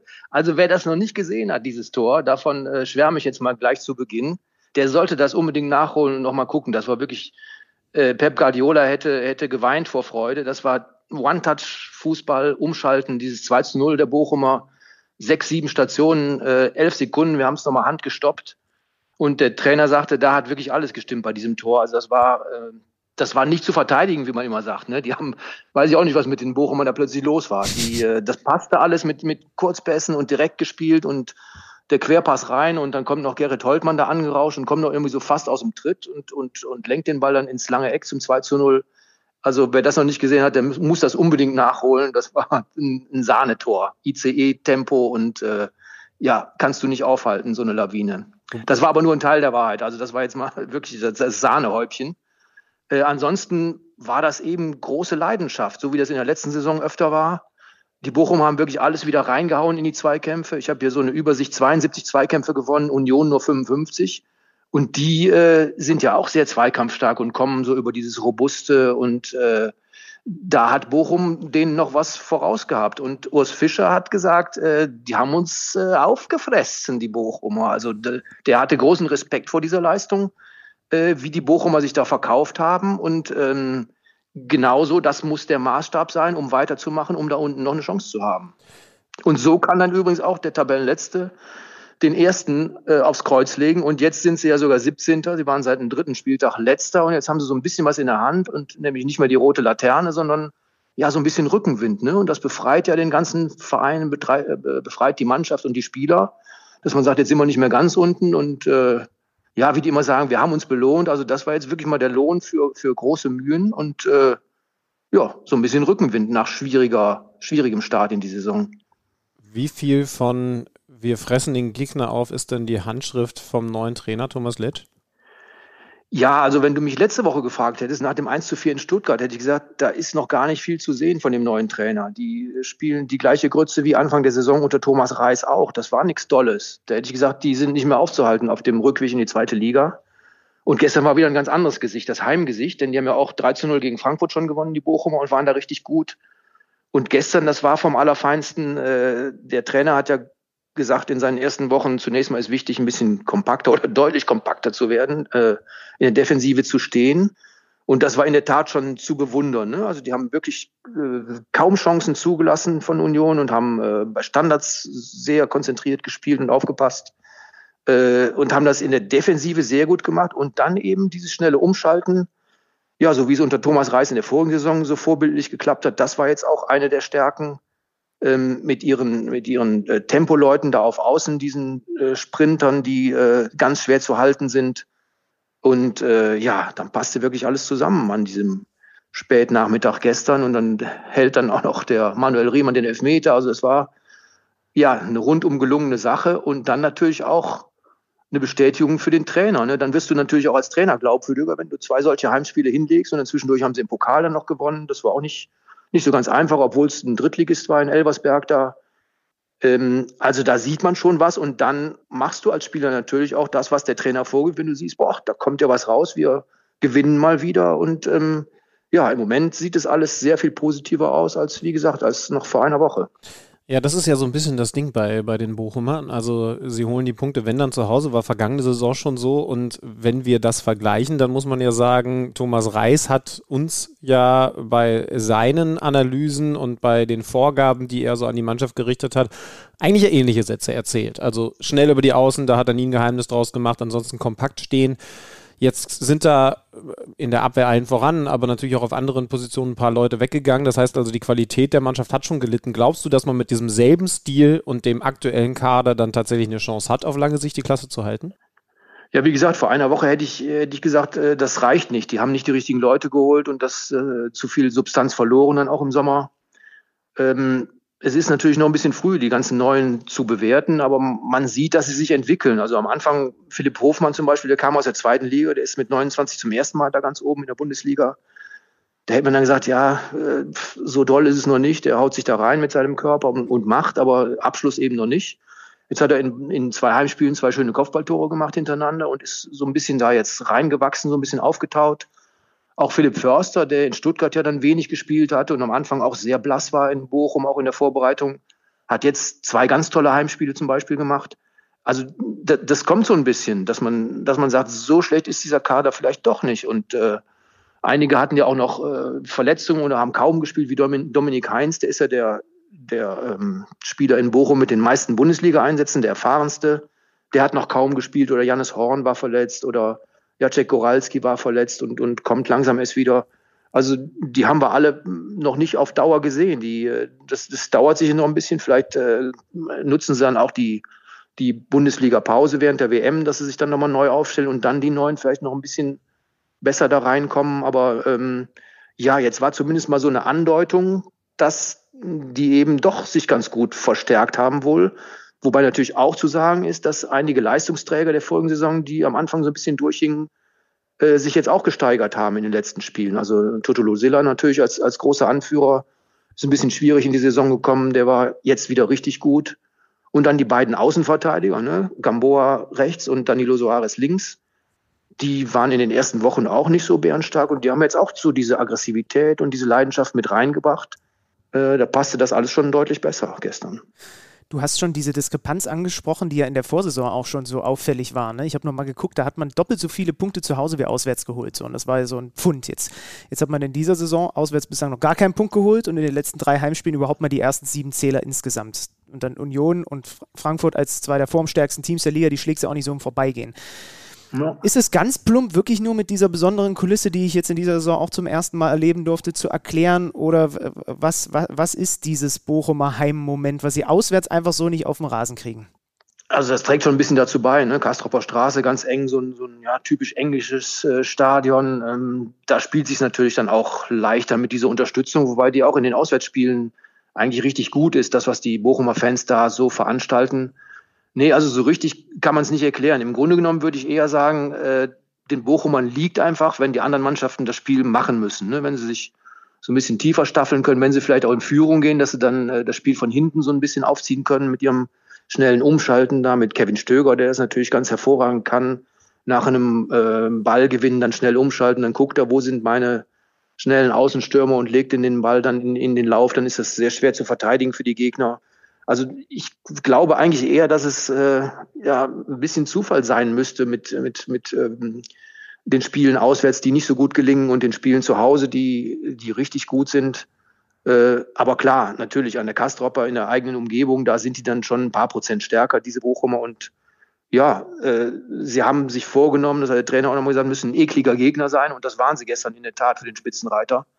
Eklig in dem Sinne, dass sie wirklich sehr aggressiv in den Zweikämpfen waren. Einmal natürlich sogar übertrieben mit Ivan Ordetz, der da so reinsprang in seinen Gegenspieler und vielleicht auch, äh, vielleicht auch rot hätte kriegen können. Äh, ansonsten aber, ja, haben sie ihrem Gegner den Spaß am Fußball genommen, ne? mit ihrer Leidenschaft und mhm. mit äh, eng am Mann zu sein und so weiter, so wie das eben sein soll für eine Mannschaft, die unten drin steht. Und äh, das haben sie jetzt mal richtig gut auf den Platz gekriegt. Wir halten also fest, man muss eklig sein. Dann ist Hoffnung da, dass man die Liga eben doch noch hält, obwohl das zu Saisonbeginn ganz anders ausgesehen hat. Auch wenn nicht alles restlos erklärbar ist beim VfL Bochum. Aber das macht dann ja die Faszination VfL wahrscheinlich auch besonders aus. Oliver, lieben Dank. Bitteschön, gerne.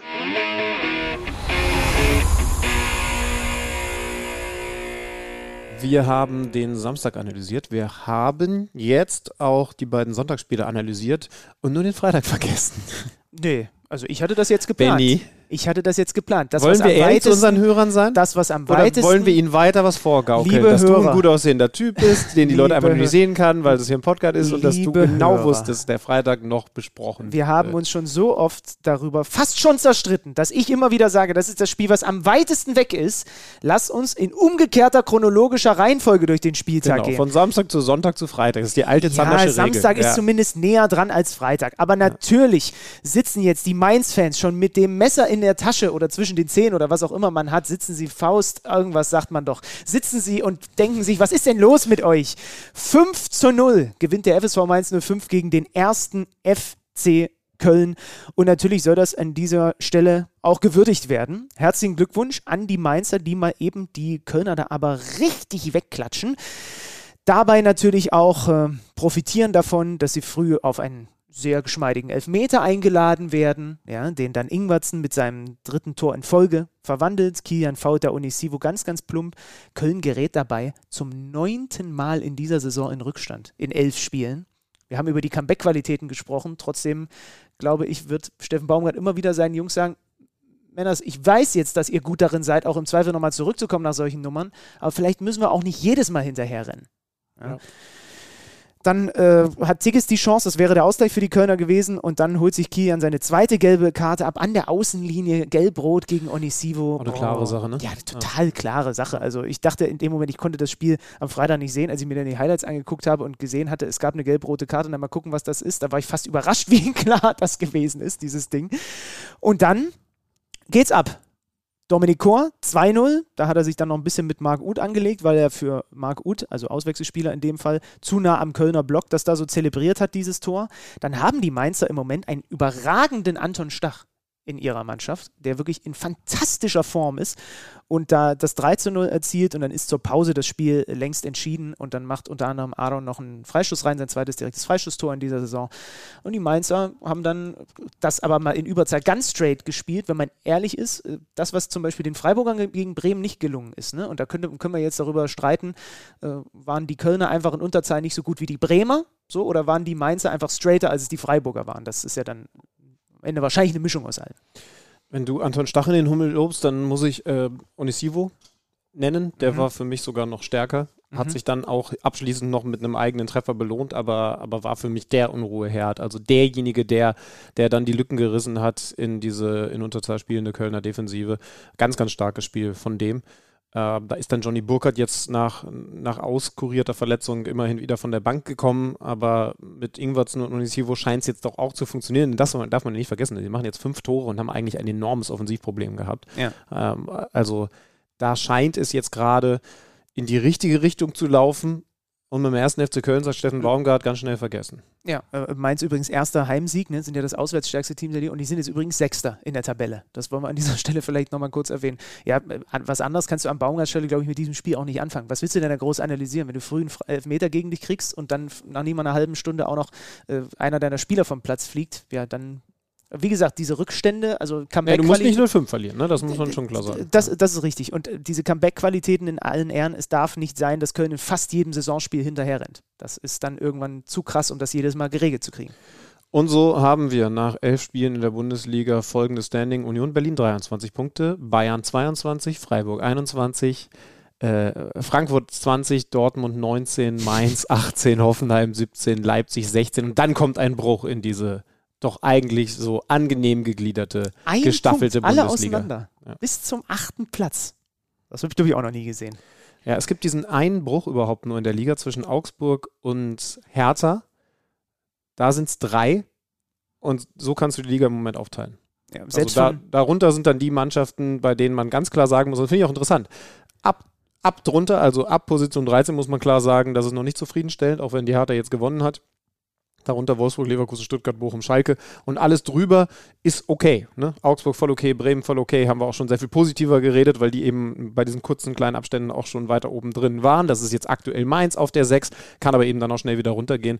So ist die Liga im Moment Selbst der FC Schalke ist nur einen Sieg vom rettenden Ufer entfernt. So eng ist diese Liga dann in, diesem, in dieser zweiten Tabellenhälfte quasi beisammen. So, was ist denn? Was haben wir denn auf der Uhr? Äh, ist jetzt nicht gleich für dich Ancelotti-Zeit. Was ist mit deinem Schulitalienisch? Hast du das aufgepäppelt?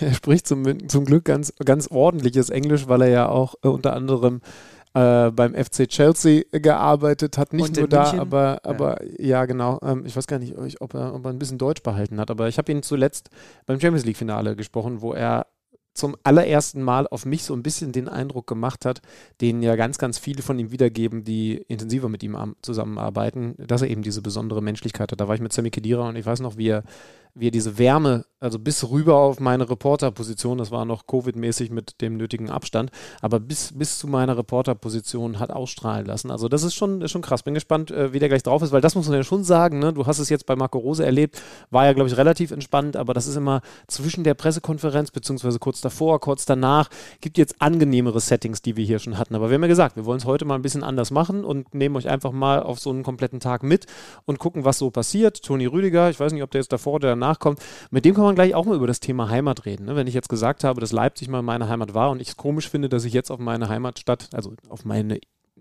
nie richtig Heimat, Heimatstadt, aber auf die Stadt, in der ich mal gewohnt habe, so rausschaue aus dem Hotelzimmer. Der hat jetzt gerade ähm, neue Heimat finden müssen in Madrid. Hatte mir, als ich ihn das letzte Mal getroffen habe, noch erzählt, wie das so bei Chelsea war, dass er da eine Weile brauchte, um so sein Viertel, seine Hut zu finden. Ähm, denn ich habe mich in einem Café mit ihm getroffen, was nicht so unbedingt sein Style gewesen ist. Er ist ja nun eigentlich Berliner Jung. Ähm, da werde ich ihm, glaube ich, ein bisschen was zu fragen. Hast du die Fragen schon fertig oder hast, war das, das war davor nur Kokettiererei, ne? dass du das alles so aus dem Bauch nee, machst? kann ich dir hier zeigen. Ich habe stehen, äh, aber ich habe ja wirklich erst... Stichpunkte oder, oder formulierst du Fragen aus? Da sind wir unterschiedlich. Ja, ich, ich bin Sicherheitstyp. Ja, ich mache Stichpunkte. Ja, ja. okay. Na ja. gut. Ja. Dann äh, machst du dich jetzt gleich auf den Weg. Ich bleibe einfach so lange in deinem Zimmer. Gibt es hier Pay-TV? das weiß ich nicht. Es gibt nur einen Weg, das rauszufinden. Äh, dann genau, dann sprechen wir abschließend noch mal kurz ein paar Minuten. Ne? Genau, wenn du Gehen wir denn heute Abend eigentlich noch essen in, in, deiner, in deiner Heimatstadt oder bist du verplant, weil du hier Freunde hast? Ich nehme mich nicht, ich bin hier im Hotel. Natürlich bin ich nicht verplant. Gut, dann hören wir uns nachher wieder. Werbung. Tina, Tina, Tina Man. Hi, da wir jetzt unter uns sind, lass uns über Harnverlust reden.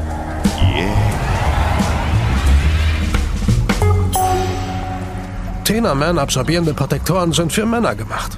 Passen diskret in die Unterhose. Fällt nicht auf. Und mit dem Schutz von Tena. Tschüss, Tröpfeldrama. Tena, Tena, Tena Man. Toni, willkommen in Leipzig. So knapp ein Saisondrittel ist jetzt rum. Zeit für die Frage, wie gut ist Toni Rüdiger in Madrid angekommen? Ja, um ehrlich zu sein, äh, für mich äh, positives Fazit. Ähm, natürlich, äh, dass, jetzt man, dass man jetzt auf Anhieb direkt Stammspieler oder sowas wird nach der Saison, die sie letztes Jahr hatten, ist ein bisschen unwahrscheinlich. Da muss man ein bisschen Geduld mitbringen und ja, und soweit in allen Partien habe ich, ja, wurde ich eingesetzt. Also von daher, also auf Hinblick auch zu WM und alles positiv. Wie ist es grundsätzlich? Neue Stadt? Also, also ich weiß, wir haben uns mal in, in London unterhalten, da hast du dann so ein bisschen gesucht, bis du das richtige Viertel, so das passende Viertel für dich hattest. Hast du das in Madrid schon gefunden oder brauchst ja. du noch ein paar Ratschläge von Mitspielern? Nein, also ich habe mein, hab meinen Ort gefunden. Das ist da, wo ich lebe. Da ist es sehr, sehr ruhig, sehr peaceful. Also von daher, na, alles super. Jetzt hast du schon gesagt, also äh, alle Spiele hast du nicht von Anfang an gemacht, ähm, einige, aber eben nicht alle. Wie ist da der Anspruch bei, bei so vielen Topstars? Auf lange Sicht schon klar Stammspieler und zwar klar Stammspieler oder ist das einfach was anderes bei Real Madrid?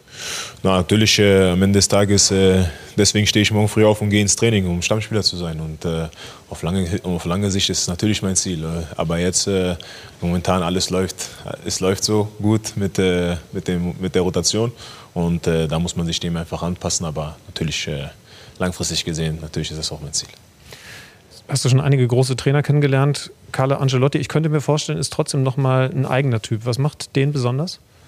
Ja, also Man, was Man-Management angeht, äh, habe ich noch nie einen Trainer gehabt, um ehrlich zu sein, der mit, äh, mit großen Persönlichkeiten so einfach umgehen kann und äh, natürlich dann auch, äh, dadurch hat er auch natürlich Akzeptanz und äh, Respekt.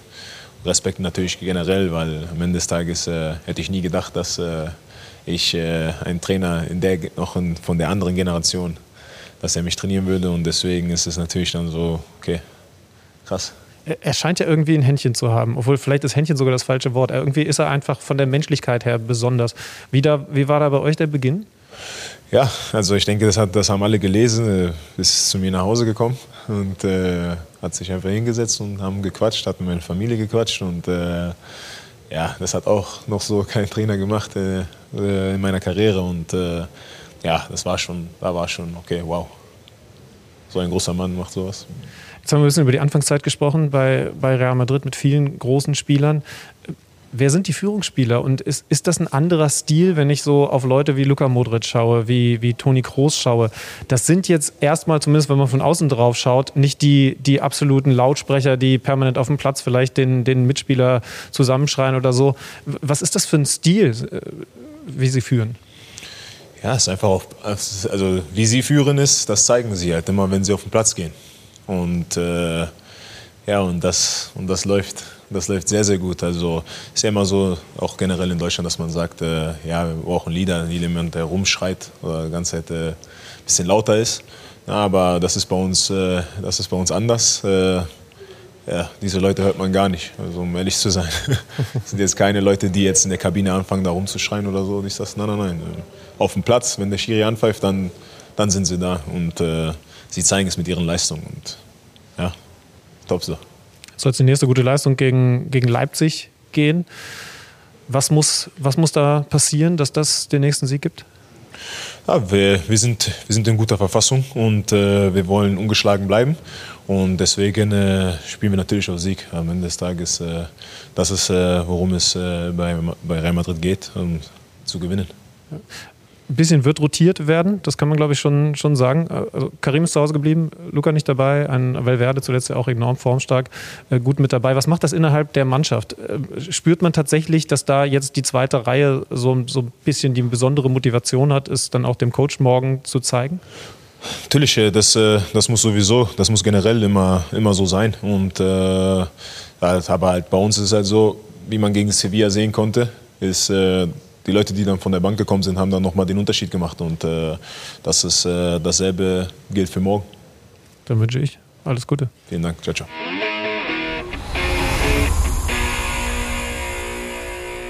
Toni Rüdiger im Gespräch mit Alex Schüler, der sich schon wieder zurückbefindet Sagt man das so? Ich befinde mich zurück. Ja.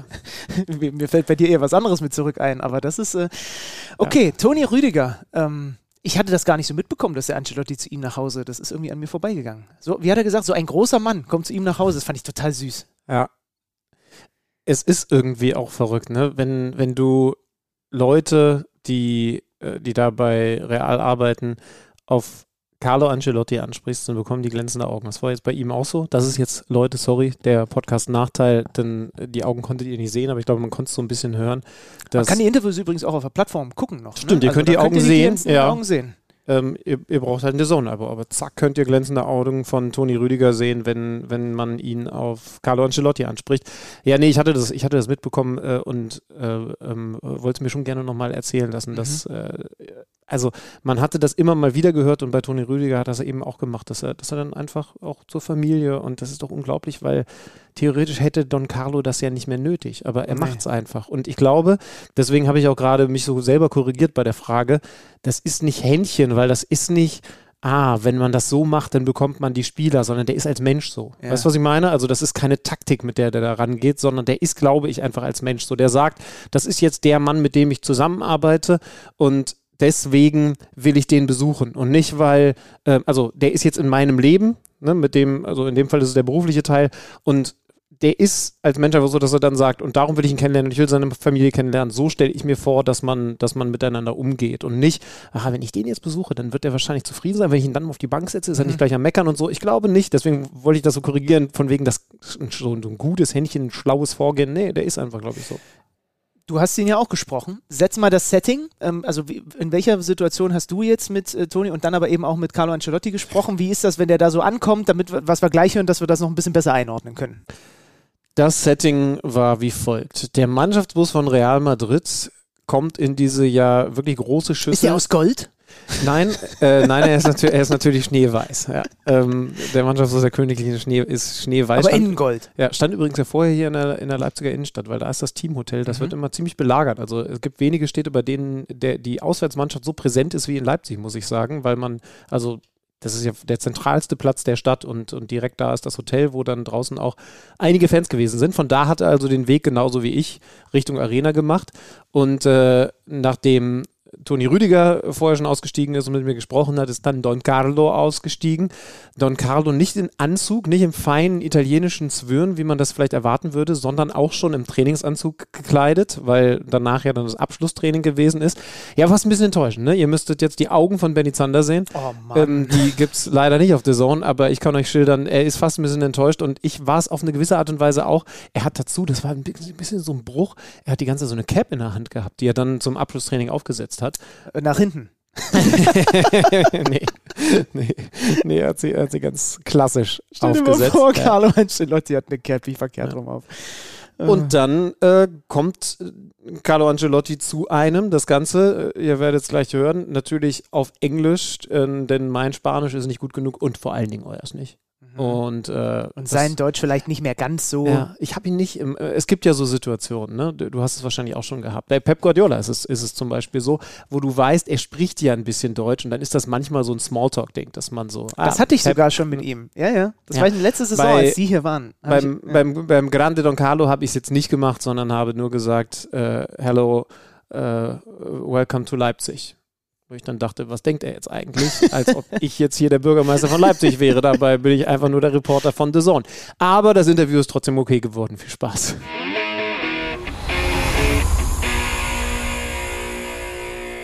after winning so many games, winning so many titles, I thought maybe the the players could get fatigue or maybe lazy, but they don't. When I when I look at the games, I see so much joy of playing. How do they do it? How do you do it? Difficult to explain, but this is the this is the reality. Players that won five Champions League are still able to have motivation, ambition. Is their character.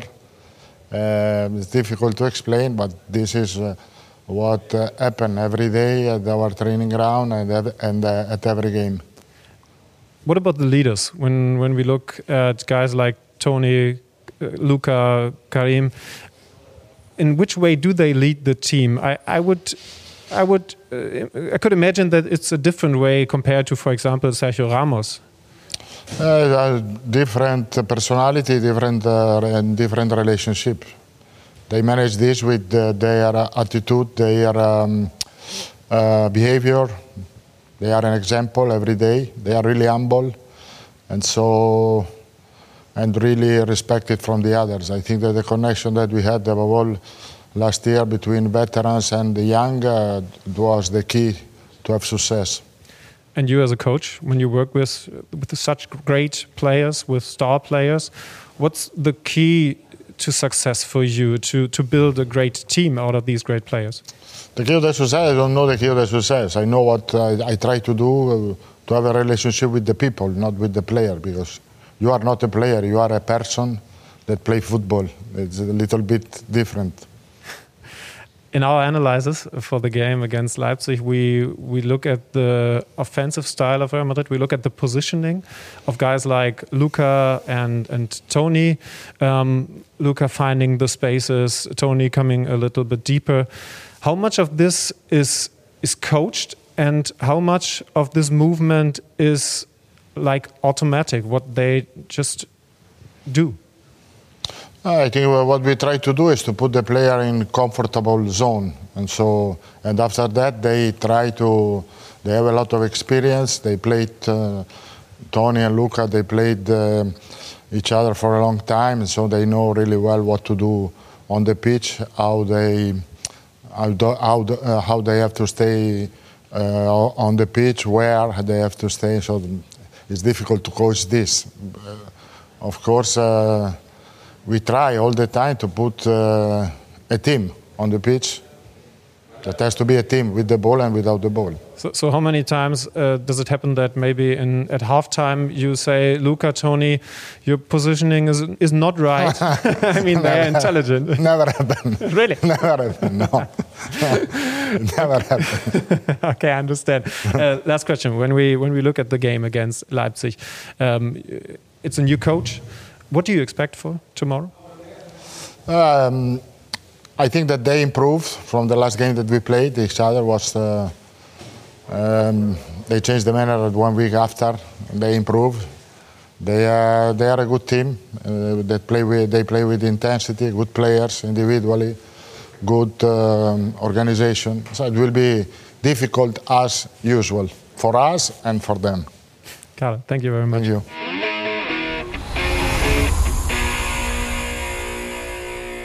Ich habe mich ein bisschen verliebt und zwar einfach nur in die Art, wie er das Wort humble ausgesprochen hat.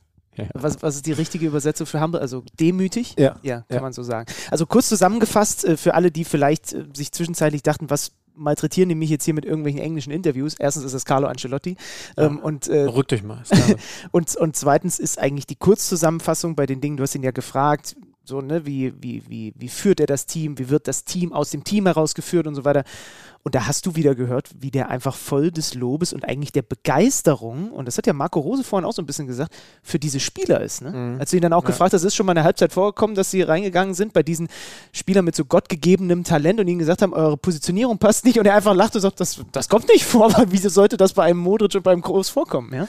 Ja, also zwei Sachen sind mir besonders hängen geblieben, dass er eben ähm, mal wieder betont hat, dass er die Spieler, und das ist im Endeffekt ja das, was ich auch mit Antonio Rüdiger meinte, dass er die Spieler nicht als Spieler sieht, sondern als Menschen. Mhm. Äh, ne? Also da kommt jemand Neues und das ist nicht sein Spieler erstmal, sondern das ist erstmal ein neuer Mensch in seinem Leben. Das klingt kitschig, aber, aber wenn er sich so verhält, wie jetzt zuletzt bei Toni Rüdiger gehört, dann, dann ist das einfach so. Und das zweite ist äh, ein bisschen mehr im taktischen jetzt, dass er schaut, dass er so spielintelligente Leute wie Toni Kroos, Luka Modric morgen leider nicht dabei, aber dass er die Jungs einfach nur in die richtigen Zonen, hat er ja gesagt, setzt. Und, und von da machen sie schon die richtigen Dinge, weil sie so spielintelligent sind. Und das finde ich schon ganz interessant. Da werden wir morgen dann auch ein bisschen genauer drauf schauen können, dass, dass du als, als Trainer gucken musst, was ist deine Aufgabe bei Leuten, die so schlau sind, die so erfahren sind und die natürlich auch so viel Verantwortung auf dem Platz übernehmen wollen? Gib ihnen die Bereiche, in denen sie die besten Spieler sein können. Das ist bei Toni Kroos zum Beispiel, dass er sich einfach gerne fallen lässt und von da den Spielaufbau hat. Kriegt das heißt Deutschland also, oft genug auf den Deckel für. Genau, Ja. lass ihn das machen.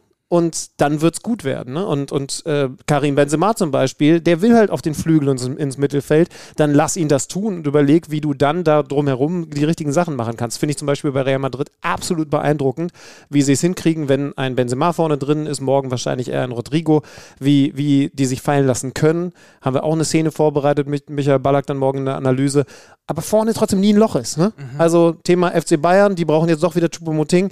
Bei Real Madrid ist das anders und, und darum ist es für mich vom Positionsspiel im Moment wahrscheinlich zusammen mit City, äh, wenn nicht sogar noch ein Tick drüber, die beste Mannschaft der Welt.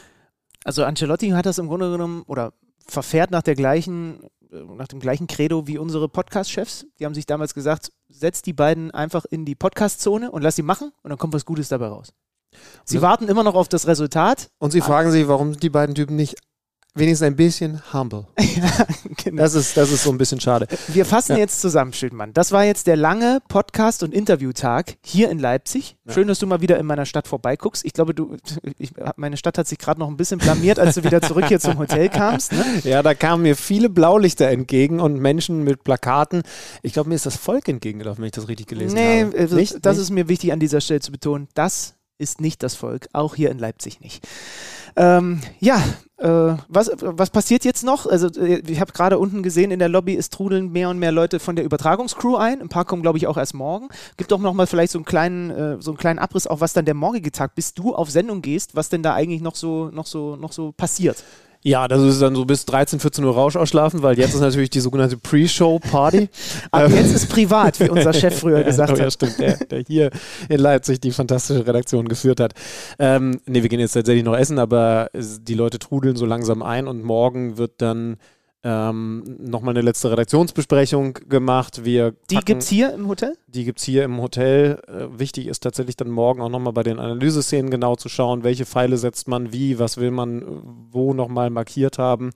Ähm, dann passieren natürlich immer noch auch spontane Sachen, aber, aber vor allen Dingen die, die Interviewfragen, die man ja gar nicht jetzt zwei Wochen vorher planen kann, sondern man nimmt so ein bisschen was äh, heute von den Interviews, von den Pressekonferenzen mit. Äh, also morgen werde ich wahrscheinlich dann Marco Rose haben, um ihn dann nach dem Spiel fragen zu können, wer war besser. Zander, Zander.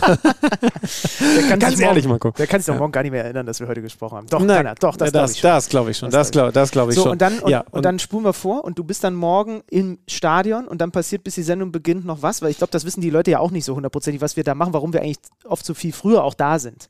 Äh, es gibt die, die, die fantastischen Proben. Du musst einen Technikcheck machen. Das ist in meinem Fall dann, dass du oben anfängst und überhaupt erstmal guckst, ob die Verbindung, mit der ich ja gar nicht zu hören bin, aber zu den, zu, zum Regiewagen äh, funktioniert. Denn während das Spiel dann läuft, während der Kommentator morgen Uli Hebel an der Seite von Michael Ballack oder andersrum übernimmt, ist es dann meine Aufgabe zu schauen, was können wir in der Halbzeit besprechen, was können wir nach dem Spiel besprechen, nebenbei vielleicht eine Analyseszene nochmal zu basteln von einer Szene, die ganz, ganz typisch ist für das Spiel, wie es dann eben gerade läuft. Und dann geht man runter, macht eine Durchlaufprobe, guckt sich die ganzen Sachen, die dann schon vorbereitet wurden, mal an. Wir werden morgen wahrscheinlich einen, einen Beitrag über, über Didi Mateschitz haben, der, der ja nun verstorben ist. Ähm, haben wir jetzt noch nicht drüber geredet. Ähm, da wird in den nächsten Wochen ja auch noch wahrscheinlich äh, sehr, sehr viel zu sprechen sein. Ähm, aber das jetzt so als ein Beispiel, das wird man sich dann alles anschauen. Ähm, geht das in der Probe einmal alles durch? Ich bin nicht so der Probentyp, muss ich sagen. Ich habe es eigentlich immer am liebsten, wenn, wenn man das alles weglässt, weil wenn ich eine Sache schlimm finde, dann ist es so, einem- so einem Experten eine Frage zweimal zu stellen. Also einmal Du schon. willst die spontane Antwort. Ja, ne? genau. Ja, ja. Ähm, aber natürlich muss manches trotzdem sein. Aber so Übergänge, ja. ne? Wie kommt man von der Grafik jetzt in die Szene und so weiter und so fort. Das ist ja. Genau. Manchmal seht ihr zum Beispiel, dass dann, während ich, pf, sagen wir jetzt mal Marco Rose, äh, frage, warum der, warum die Abwehr im Moment nicht so gut funktioniert, kommt dann eine Grafik rein, in der man dann sehen kann, äh, so und so viele Gegentore im Schnitt im Vergleich zur Vorsaison zum Beispiel. Und das muss ja mit demjenigen, der die Aufgabe hat, diese Grafik dann reinzudrücken, wie wir in der TV-Sprache sagen, abgesprochen sein, dass der eben weiß, wann kommt diese Frage. Und das muss man dann tatsächlich einmal proben. Ja, und äh, dann setzt man sich zusammen, guckt sich die Aufstellung an, das ist natürlich noch ein wichtiges Thema, wenn man Ja. da eventuell nochmal auf ein paar Sachen eingehen kann. Das wird bei Real Madrid auch morgen spannend, äh, bei Leipzig aber natürlich auch. Und dann geht es irgendwann los. äh, 45 Minuten vor Anpfiff. Genau. Und dann kümmert sich dieser Vogel um den Vorlauf, um die Halbzeitpause und um den Nachlauf mit allen Interviews. Und Schönemann, wir verabreden uns jetzt an dieser Stelle. Heute habe ich leider keine Zeit, eurer, eurer, äh, eurer Zusammenkunft beizuwohnen. Wir verabreden uns morgen, würde ich vorschlagen, auf ein Feierabendbier, wenn du soweit bist. Dann, äh, das haben wir nämlich lange hier nicht mehr gemacht. Es, es gab eine Phase in unserem Leben, da haben wir das hier in Leipzig sehr oft gemacht. Vielleicht ein bisschen zu oft. Das äh, würde ich vorschlagen, ähm, bring den Rose einfach mit. Dann können wir das an der Theke klären, wer besser war. Weißt du, wen ich mitbringen kann? Was denn? Wen denn? Einen Menschen, den du, glaube ich, noch nicht kennengelernt hast. Ähm, mein Papa. Mein Papa ist morgen im Stadion. Ja. Nee, und den äh, habe ich tatsächlich, den kenne ich noch Der nicht. kommt extra, Judy hast du natürlich schon ausführlichst kennengelernt und, und sie dich. Aber äh, morgen kannst du dann das Feierabendbier mit mir und meinem Vater Ja. trinken. Dann haben wir hier mit morgen ein Date. Nachdem heute schon das Hotel-Date gut funktioniert hat, gibt es morgen das Thekendate. Das war's von uns, liebe Freunde. Kicker meets the Zone. Ein ganz anderes Gewand, deutlich bunter, aber auch ein bisschen durchlässig. Und äh, ja, äh, nächste Woche dann wieder im etwas gewohnteren Setting. Ja. Und ihr sagt dann einfach, was besser ist. Genau. Oder Tschüss. nicht. Tschüss. Kicker meets the Zone, der Fußball-Podcast. Präsentiert von Tipico Sportwetten mit Alex Schlüter und Benny Zander.